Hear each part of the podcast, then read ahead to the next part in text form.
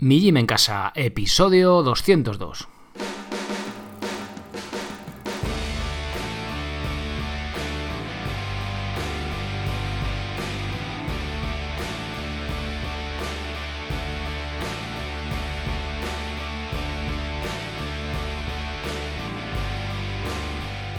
Muy buenas, bienvenido a un nuevo episodio del podcast de Mi Gym en Casa, la radio donde hablamos de entrenamiento, estilo de vida, alimentación y hasta de estoicismo desde un punto de vista diferente e independiente.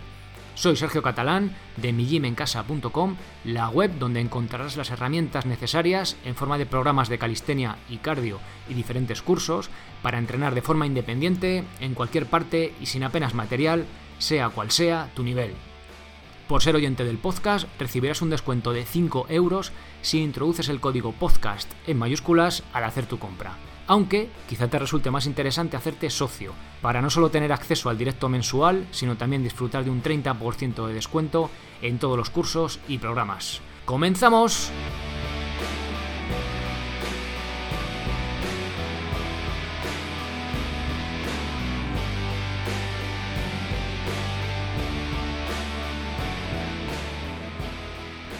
Feliz año a todos. Arrancamos de nuevo el podcast de Mi Gym en Casa en el año 2019. Abrimos año nuevo con este episodio 202.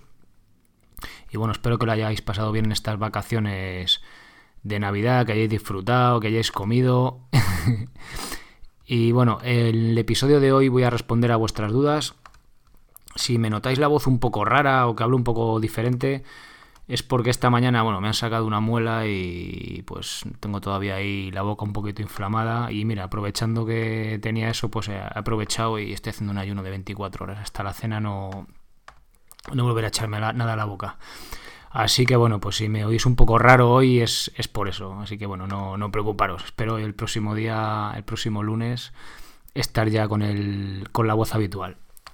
Venga, pues vamos ya con vuestras preguntas. Eh, os recuerdo que las podéis mandar del apartado contactar, desde la sección podcast, millimencasa.com barra podcast, las podéis grabar también en el botón naranja, ¿vale? Como más os apetezca. Primera pregunta. Buenos días, he leído tu artículo de transformar las zapatillas en minimalistas. Cualquier zapatilla en minimalista. Al lado de casa hay un zapatero, pero no sé cómo entrarle ya que anteriormente le di una faena que no le vino muy bien. Visto el resultado de tu Salomon, ¿podrías decirme dónde tiene el taller ese artista de la zapatería. Un saludo, Santiago. Bueno, os cuento esta pregunta de Santiago que es un poco específica, pero os voy a decir por qué. Bueno, en el episodio 122 eh, os conté cómo se puede transformar cualquier zapato en minimalista, cualquier zapato, zapatilla. Estas eran unas botas estas, bueno, botas, zapatillas de Gore-Tex de montaña y las hice minimalistas con ayuda de un zapatero. Bueno, mejor dicho, las hizo él y me preguntaba Santiago. Y bueno, le dije que bueno, este zapatero estaba en Sigüenza, en Guadalajara, y Santiago creo que es de Valencia, con lo cual pues no le pillaba muy a mano. Al final lo hizo con su zapatero, me mandó unas fotos de unas botas, la verdad que guapísimas, le quitó el drop. Y eh, ¿qué he hecho? Bueno, pues he abierto una página que se llama, bueno, una página, una sección dentro de la web, millimencasa.com barra zapateros, y ahí he puesto, bueno, ¿dónde está la la ubicación de la zapatería donde le hicieron a, Santiago el arreglo en Valencia y el mío en Sigüenza, en Guadalajara. Entonces, si queréis, sois zapateros o tenéis colegas zapateros o vais a un zapatero y sabéis que os hace este tipo de trabajo, pues me lo mandáis por desde el apartado contactar y yo lo meto ahí, ¿vale? He, puesto la fecha en la que se hizo y más o menos lo que cuesta y bueno, y un poco lo que, lo que hizo el zapatero, ¿vale? Así que ya sabéis, si queréis seguir completando este, esta sección de zapateros minimalistas, mandarme ahí la, las indicaciones del zapatero y un poco lo que nos hizo, ¿vale? Venga, siguiente pregunta. Esta es muy buena. ¿Cómo se logra más fuerza? ¿Con pesas o calistenia? Buenas tardes, me gustaría saber si con la calistenia se logra tanta fuerza como con las pesas o levantando bultos pesados. Hace tiempo que me inquieta esta cuestión ya que hay opiniones divergentes en la red. Gracias, Pedro. Bien, Pedro. Vamos a ver cómo abordamos este tema. Me da basta para hacer un episodio específico. ¿Sabéis cuáles son bueno, primero, el, sabéis que la fuerza máxima va muy ligada a, la densidad ósea. Tenemos que tener huesos fuertes para sujetar esa, musculatura. ¿Y sabéis qué deportistas tienen la mayor densidad ósea? Venga, pensarlo. ¿Quién pensáis? mejor alguien alterófilos, quizá por ahí. Bueno, pues los que más densidad ósea tienen son los gimnastas, ¿vale? A ver, esto no es porque hagan muchas dominadas o hagan el Cristo, sino por, por los saltos, ¿vale? El impacto que se, llegan, que se llevan de un salto a la recepción, sobre todo, pues hace que tengan mucha densidad ósea. Volviendo un poco al tema de la fuerza específica, eh, más que que si con un tipo de trabajo con mi cuerpo o con una pesa o con una piedra eh, consigo más fuerza, la, la pregunta que yo me haría sería, ¿con qué estímulo consigo desarrollar mejor la fuerza? O sea, ¿qué estímulo le tengo que dar a mi cuerpo para que desarrolle la fuerza? ¿Vale? Un poco dando la vuelta a la pregunta. Y con esto, lo que podemos ver es que eh, mientras hagamos un estímulo em, suficiente y adecuado para, para pues, hacer que se rompan pequeñas fibras y bueno, supercompensemos y la musculatura crezca, tengamos más fuerza, eh, a nuestro cuerpo le da igual que venga de una barra de press de banca, de una piedra o de, o de, hacer flexiones, ¿vale? Por así decirlo. ¿Qué pasa? Luego está en la gracia de que sepamos capaz, de que seamos capaces de, con calistenia, dar el estímulo que necesita nuestro cuerpo para aumentar la fuerza, ¿vale? Espero, espero haberme, haberme explicado bien. Y bueno, otra pregunta, a ver, ¿quién tiene más fuerza? ¿El que hace remo en barra con 30 kilos o uno que hace dominadas con lastre? Por ejemplo, con 55 kilos, ¿no? Pues, pero si comparas 80 kilos de remo con alguien que solo hace una dominada con su peso, pues tendrá más fuerza el que hace pesas, ¿no? Entonces, a ver, esto es un poco como, si hay una pelea entre Superman y Spiderman, ¿quién gana? Pues es un poco, tampoco tiene mucho o sea, que, te puedo decir yo, no, es mejor la calistenia, no, es mejor las pesas. A ver, pues cada uno tiene sus, sus beneficios y sus inconvenientes, ¿vale? Realmente creo que no hay diferencia y da igual si eres tú la pesa o es un cacho de hierro o una piedra o un saco de arena, ¿vale? Quizás sea más fácil localizar el trabajo muscular con algunos ejercicios de pesas, pero no siempre. Por ejemplo, el trabajo escapular considero que es mucho más eficiente los ejercicios de calistenia que podemos hacer con anillas, ¿vale? Además, y esto, bueno, ya estoy a gusto personal mío, el ser capaz de controlar tu cuerpo, ya sea haciendo el pino, una dominada, un muscle o hasta una dominada con un brazo, me parece una sensación de control, pues que genial, ¿no? De tu cuerpo. Pero bueno, esto ya aquí sí que digo que es gusto personal. Luego igual, eh, por ejemplo, la progresión, vamos a, si hacemos press de banca, podemos estar haciendo press de banca toda la vida. Entonces, simplemente tenemos que añadir o quitar eh, discos de pesas, ¿no? A la barra. Si queremos hacer un ejercicio de empuje, empezaremos con flexiones. Cuando desarrollamos la fuerza, las flexiones ya se nos van a quedar cortas, por así decirlo. Pasaremos a fondos en paralelas o una variante de flexiones, la que, la que elijamos. Con lo cual, es un poco más complicado, por así decirlo, en, cuanto a elegir el ejercicio, pero también tiene la gracia ¿no? de desarrollar diferentes movimientos. Con lo cual, bueno.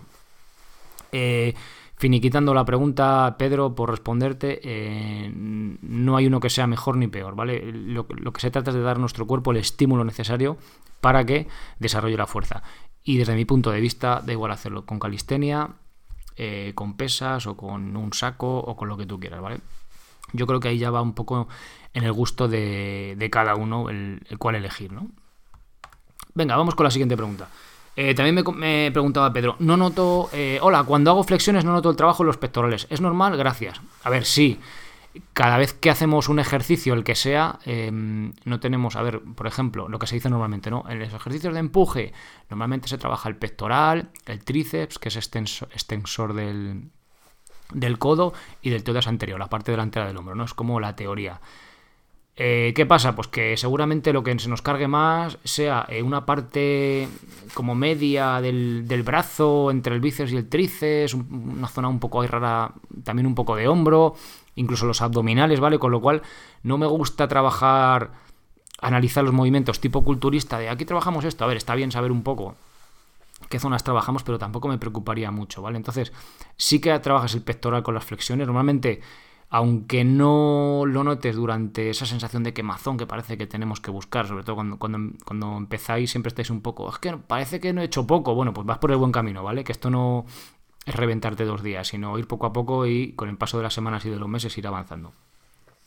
Entonces, eh, puede que notes el trabajo en pectorales al día siguiente en agujetas, y si no lo notas, pues tampoco pasa nada. Por lo que sea, tu brazo, o sea, tu pectoral será más fuerte que tus, o por la forma en, la técnica en la que la trabajas, también os dejo un, un enlace en las notas del episodio con flexiones bien hechas, ¿vale? De cómo lo estás trabajando para que no se te cargue eso. Entonces, mm, no veo, desde mi punto de vista, no es importante que si se me carga una cosa u otra, sino hacer una ejecución de técnica correcta para evitar lesiones, hacer una buena planificación y ya está. Y cuando hagamos ya más de 12, 15 flexiones, pues empezar a probar eh, remo, uy, perdón, fondos en paralela, ¿vale? Y ya está, o sea, pasar de ejercicio. O otro tipo de flexiones, ¿vale? No tiene por qué ser los dips o fondos en paralelas. Bien, siguiente pregunta. Aupa, preparo maratones y me gustaría complementarlo con calistenia. ¿Qué plan de entrenamiento sería el adecuado? Un saludo, Javier. Bueno, pues el plan adecuado, vamos a ver.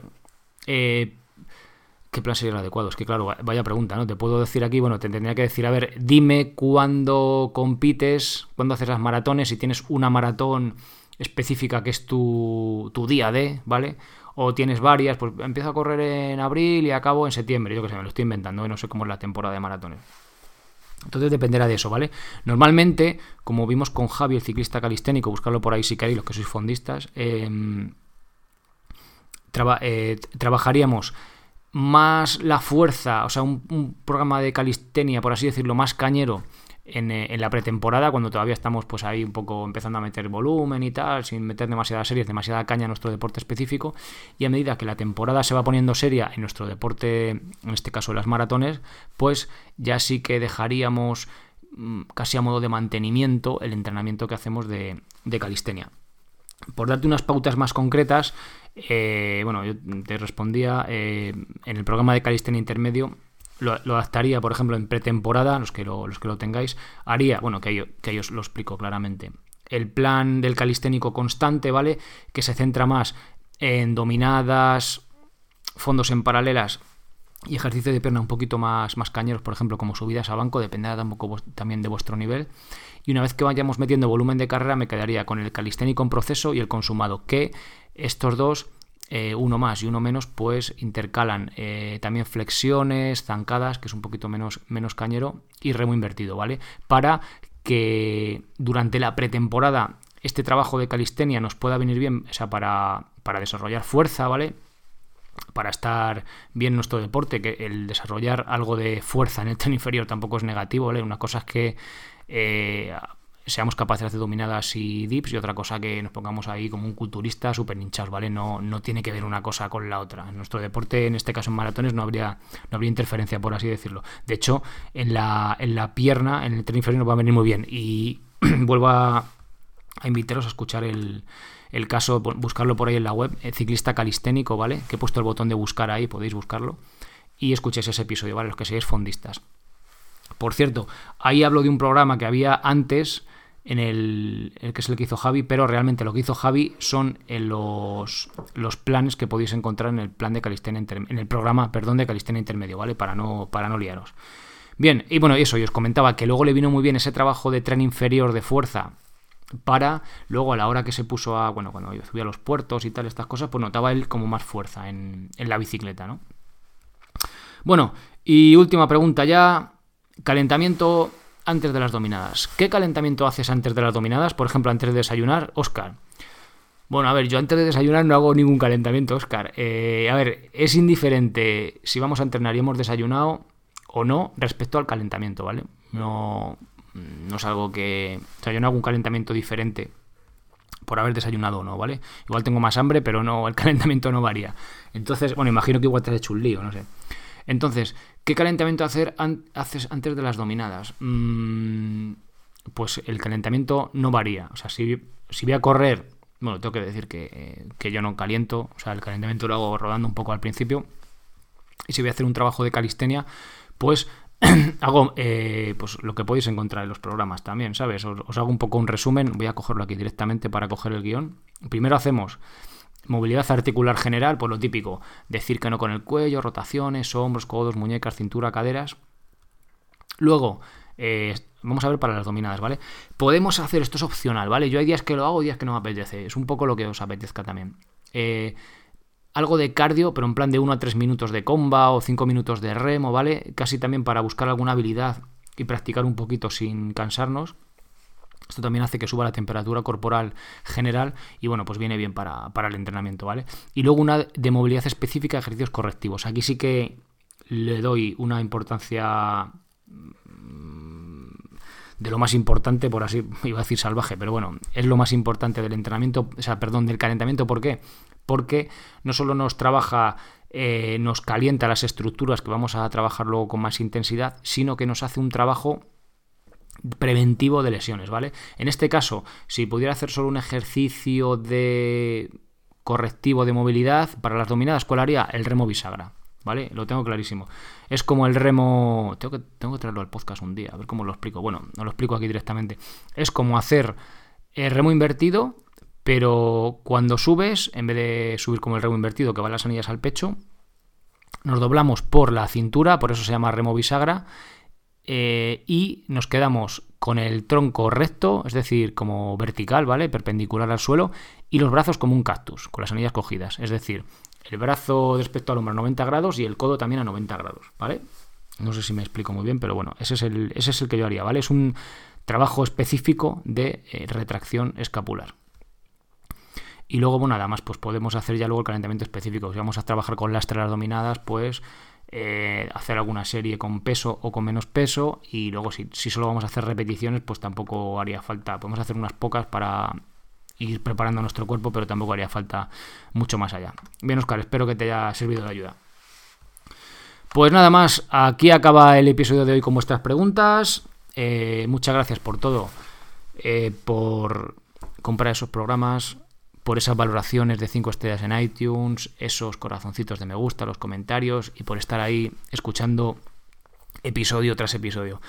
Bueno, espero el próximo día estar mejor ya de, la voz y poder hablar de forma un poco más suelta porque me está costando bastante.